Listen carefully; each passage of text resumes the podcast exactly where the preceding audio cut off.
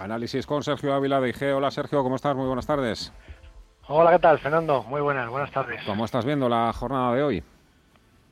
Bueno, pues hemos tenido bastante volatilidad, aunque parezca mentira, en el mercado, en el mercado europeo. Eh, si nos fijamos en el IBEX 35, desde los mínimos que teníamos a las 11 de la mañana, hemos subido un 1,1% hasta los máximos de las eh, de las tres y media, luego una caída del 1,22, ahora otra caída, otra subida del 0,49, para acabar en el mismo sitio, ¿no? En los 7.000 puntos. O sea que bueno, el mercado ha estado a expectativa de qué hacía el Banco Central Europeo sobre todo y, pero pero no se no, no se mueve mucho Europa, mm. se sigue manteniendo más o menos en los mismos niveles y Estados Unidos pues a, a ver qué, qué, es lo que hace eh, después de que comenzase las correcciones la semana pasada pero pero nada nada del otro mundo. Al fin y al cabo terminamos en el mismo sitio. Se, se ha encariñado mucho con ese nivel 7.000 puntos en el IBEX 35 Sí, sí, ahí está pegado, como una lapa, ¿no? Madre, pegado como una lapa.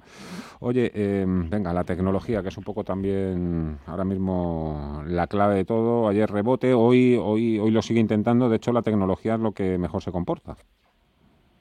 Bueno, efectivamente, estamos viendo el que es el, el vuelve a ser, ¿no? Lo que mejor se comporta y lo que tira del mercado cuando pues tiene que tirar hacia arriba pero yo no me confiaría mucho todavía en esta en este rebote ¿no? Eh, yo creo que al fin y al cabo estamos es cierto que estamos dentro de una tendencia alcista y dentro de esta tendencia alcista tenemos una estamos en fase correctiva pero antes de pensar si esa fase correctiva ha llegado a su fin yo creo que, que hay que tener un poquito de precaución todavía porque no se han superado niveles importantes, ¿no? Por ejemplo, en el caso del S&P 500, que podría ser uno de los uno de los índices que nos puedan marcar una referencia, pues tendríamos que ver una, un cierre por encima de los 3.450 para pensar que quizás ya sea más probable que haya llegado a su fin el, la corrección. Y en el caso del Nasdaq también te lo podemos lo podemos marcar directamente cuáles podrían ser los niveles.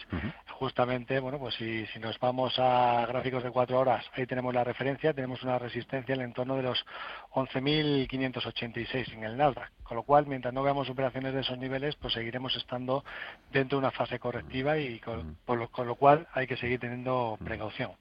El euro está dando también muchísimo juego. Banco Central Europeo, de momento manga ancha. Ya veremos donde establece el límite, aunque ya vemos que cuando llega al 1.20 ahí es cuando empiezan a saltar algunas alarmas, ¿no? Y ahí hay mucha gente que está ahí con sus puts preparadas ahí para, para deshacer posiciones. 1.20, no lo sé, ¿eh? ahora mismo si ahora mismo ese nivel hay que correrlo hacia arriba o hacia abajo después de escuchar a Lagar.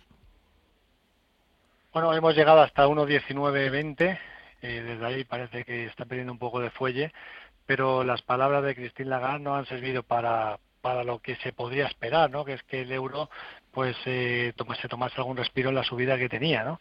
Eh, los datos que ha dado de, de expectativa del Producto Interior Bruto han sido mejor de lo que inicialmente se podía esperar y tampoco ha dicho nada sobre qué cuál va a ser el objetivo del euro. ¿no? Eh, o sea, que ha dicho que bueno pues que únicamente se van a dedicar a, lo, a su mandato, que es el control de los precios y, y, no ha dicho nada más. ¿no? Quizás esperaba por parte del mercado algo más de contundencia en cuanto a, a hablar de divisas.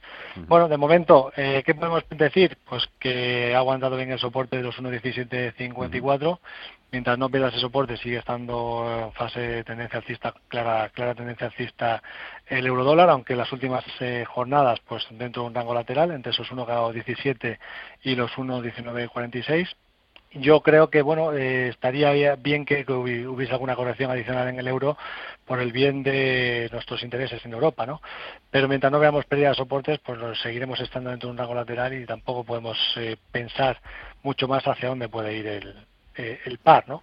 Así que como soporte 1.1693, si lo perdiese, el soporte ideal en el que ya sí que uno se podría pensar en comprar y subirse a pues una tendencia de más largo plazo estaría en el entorno de los 1.1425 pero está muy lejos de los precios actuales, así que tampoco sería para entrar ahora eh, porque estamos muy lejos de zonas de soportes importantes. O sea que yo estaría un poco a la expectativa de, en, del eurodólar sin entrar. eh, Sergio, te voy a ver valores, como siempre, para invertir estos días. Vamos a ponerle cara a bueno, pues, oportunidades.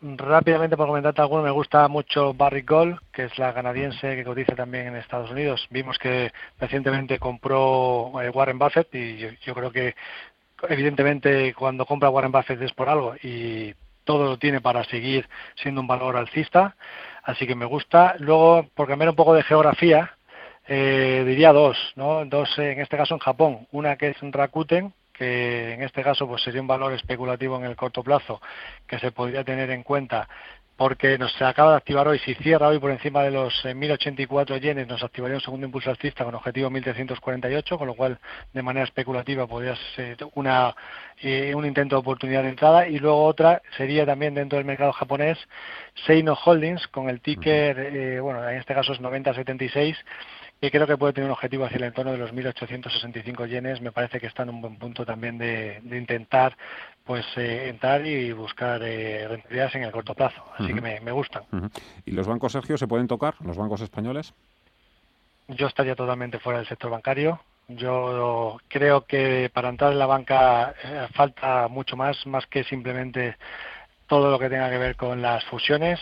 hace falta ver que el negocio pueda tener perspectivas de futuro y que las rentabilidades vayan a aumentar con claridad y eso no, no se ve en un tipo en, un contexto de tipo de interés de, del 0% y con el, el, Banco Central Europeo diciendo que va a seguir siendo muy obis, bueno, pues realmente no es un sector en el que yo estaría. Me, Lo evitaría completamente a pesar de que están la mayor parte de los bancos españoles en zonas de soportes, pero pero no no, no me parece que tengan buen ratio de rentabilidad-riesgo.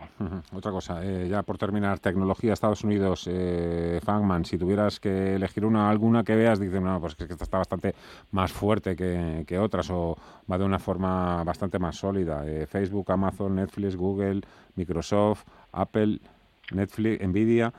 Luego, también están un poco las de segunda fila, ¿eh? las, eh, las Slack, las Zoom y todas estas. Sí, bueno, comentando las principales, ¿no? Google, Apple, Facebook, Amazon, Microsoft, todas estas son valores evidentemente que hay que siempre tener bajo vigilancia y si viésemos correcciones adicionales, cualquiera de ellas pues eh, se nos van a dar oportunidad de entrada. O sea, yo creo que ahora mismo está el mercado para esperar a ver si hay alguna corrección y si hay correcciones en cualquiera de ellas eh, que se apoyen zonas del, por ejemplo, pues por ejemplo en Microsoft tendríamos zona de los 191,80 que podría ser un nivel interesante para entrar. En el caso de Amazon, pues en el entorno de los 2.700, que evidentemente estamos ahora mismo estamos muy lejos, pero es que han corregido muy poco también, ¿no? Con lo mm. cual eh, tampoco sería para entrar ahora porque están muy lejos de zonas de soportes, pero si llegan a zonas de soportes, cualquiera de ellas eh, me, valdrían. Yo, de hecho, voy a estar muy pendientes para unirlos, para ir añadiendo valores a mi cartera si nos dan oportunidad de entrada. O sea que cualquiera de ellos, tanto Google como Apple, como Facebook, como Amazon, como Microsoft, cualquiera de esos cinco valores, si corrige más el mercado, va a ser buen momento para entrar. O sea que hay que tener bajo la edad siempre. Sergio Ávila, dije, muchísimas gracias. Cuídate mucho, un fuerte abrazo. Hasta otra, muy buenas tardes.